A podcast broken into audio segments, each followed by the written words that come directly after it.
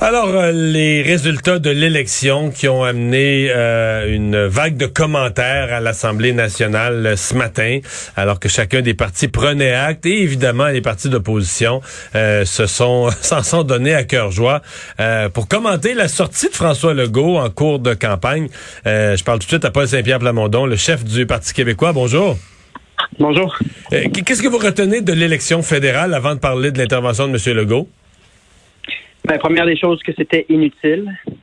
Deuxième des choses, c'est que euh, justement, François Legault cherche depuis des années à démontrer que sa thèse d'un fédéralisme qui fonctionne pour le Québec, démontrer que ça pourrait fonctionner. Les premières années ont été très difficiles avec Justin Trudeau. Et là, dans l'élection, il a décidé de prendre toutes ses billes et de tout miser sur les conservateurs. Et malheureusement, comme un boomerang, ça lui revient en plein visage. Et là, c'est une situation de cul-de-sac pour le Québec et pour les Québécois parce qu'on est tous euh, devant une perspective d'un gouvernement Trudeau qui euh, vraisemblablement euh, n'entendra pas à négocier déjà qu'on avait obtenu pas mal rien depuis le début de ce fédéralisme renouvelé à la François Legault. Ben, il y a bien des gens qui disent au contraire. Là, il avait reçu 6 euh, milliards sans condition pour les garderies. Il y a des gens qui voient ça à l'inverse. Parce qu'il avait reçu pas mal, euh, il aurait peut-être dû être plus gentil avec le gouvernement Trudeau. Vous considérez pas qu'il y avait quand même quelques gains, euh, quelques gains récents, peut-être qui étaient des, des cadeaux d'avant les élections, mais quand même quelques gains bien sentis?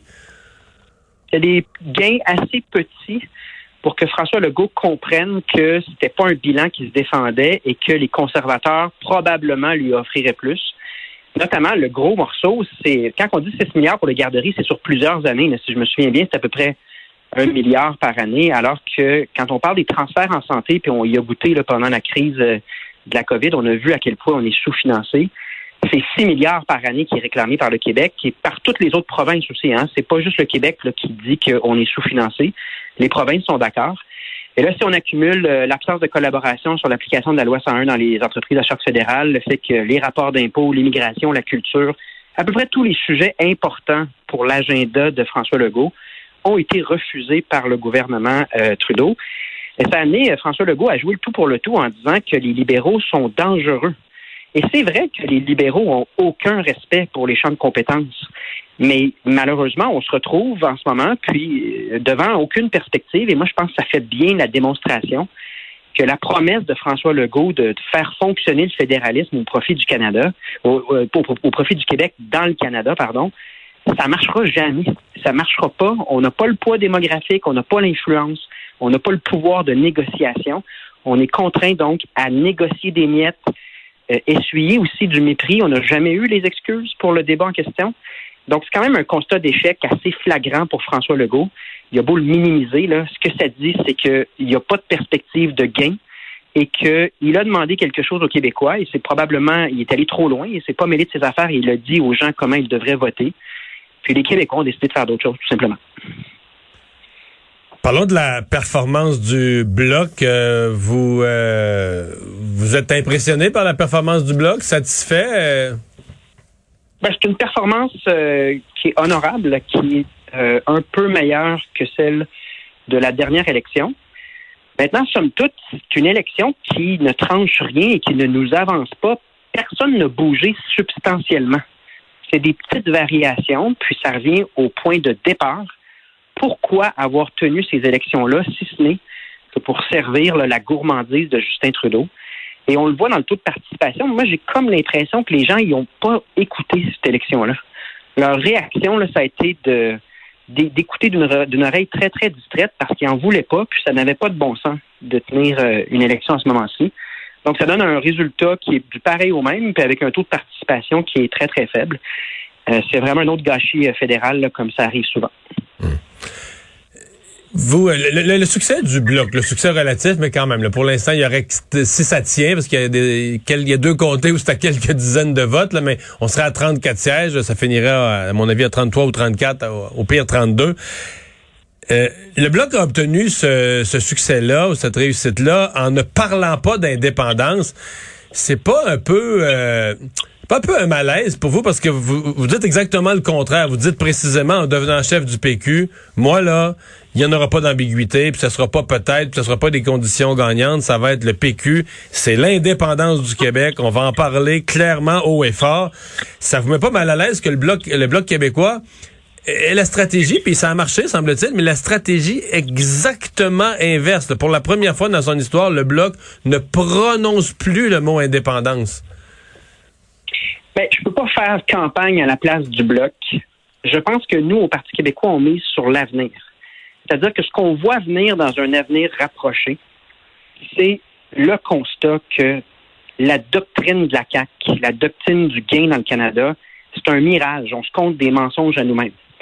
Donc, à travers le mépris qui a permis au Bloc de revenir en force, parce que ça a été un point tournant, le débat en anglais a permis au Bloc de faire un bond en avant de, 6-7 À travers ce mépris-là pour lequel on n'a pas d'excuses, à travers le constat qui commence à circuler partout dans notre société, que c'est pas vrai que François Legault va chercher des gains, que c'est pas vrai que le Canada se préoccupe des besoins du Québec, le temps, avec notre persévérance au Parti québécois, à notre avis, va faire en sorte que on peut et on doit parler de la seule solution durable possible, l'indépendance.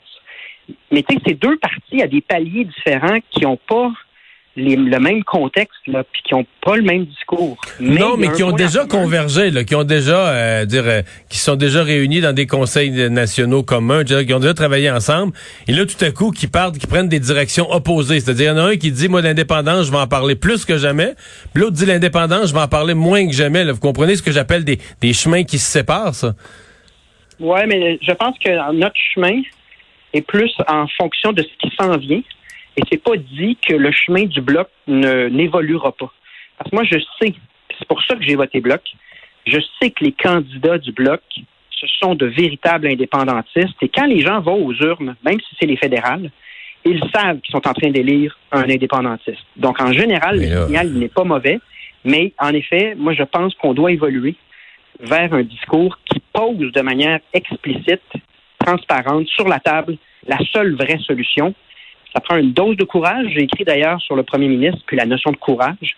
Ça prend un peu de courage en ce moment pour nommer la solution, parce que pour plusieurs personnes, ben, ça rappelle des défaites douloureuses. En même temps, on n'a pas d'option, puis la preuve, elle est éclatante en ce moment. Pendant la crise, pendant ces élections-là, et pour la suite des choses. Donc, nous, notre orientation, elle est claire et euh, on va la poursuivre pour toute la prochaine année. Est-ce que c'est 32 ou 33 ou 34 députés du bloc vont faire campagne côte à côte avec les candidats péquistes. Parce que bon euh, le Parti québécois euh, n'a plus que que huit députés. Euh, vous allez faire la prochaine élection avec les, les, comme on dit les bénévoles les ressources qu'on a. Mais si on a 30 quelques députés du bloc avec leurs employés etc qui, qui le soir font du bénévolat appuient aident le candidat ça peut donner une chance. Est-ce que vous avez l'engagement du bloc qui vont vous qui vont vous aider? Euh, ben moi, j'en suis certain euh, parce qu'entre autres, on a donné énormément de temps aux candidats du bloc. Euh, nos bénévoles étaient là à leur côté. il y a des amitiés aussi là. Quand il y a un député du bloc et un député du Parti québécois au même endroit, c'est du monde qui se parle constamment. et comme je vous dis, c'est que ces députés-là du bloc, ce sont des indépendantistes convaincus. Donc, moi, j'ai aucun aucun souci, aucun, aucune inquiétude par rapport à la collaboration qu'on va avoir de ces équipes-là dans un an parce que tout ce mouvement-là, c'est une cause à la base. C'est beaucoup moins, là, c'est pas comme la CAQ ou les libéraux, là, c'est pas des partis qui sont basés sur la reprise du pouvoir. C'est un parti, ce sont des partis basés sur l'atteinte d'un objectif de société, l'atteinte d'un projet qui dure depuis les Patriotes. Moi, j'ai aucun doute euh, qu'on va avoir une pleine collaboration de tout le monde. Paul Saint-Pierre Plamondon, merci. Merci. Au revoir. À la prochaine.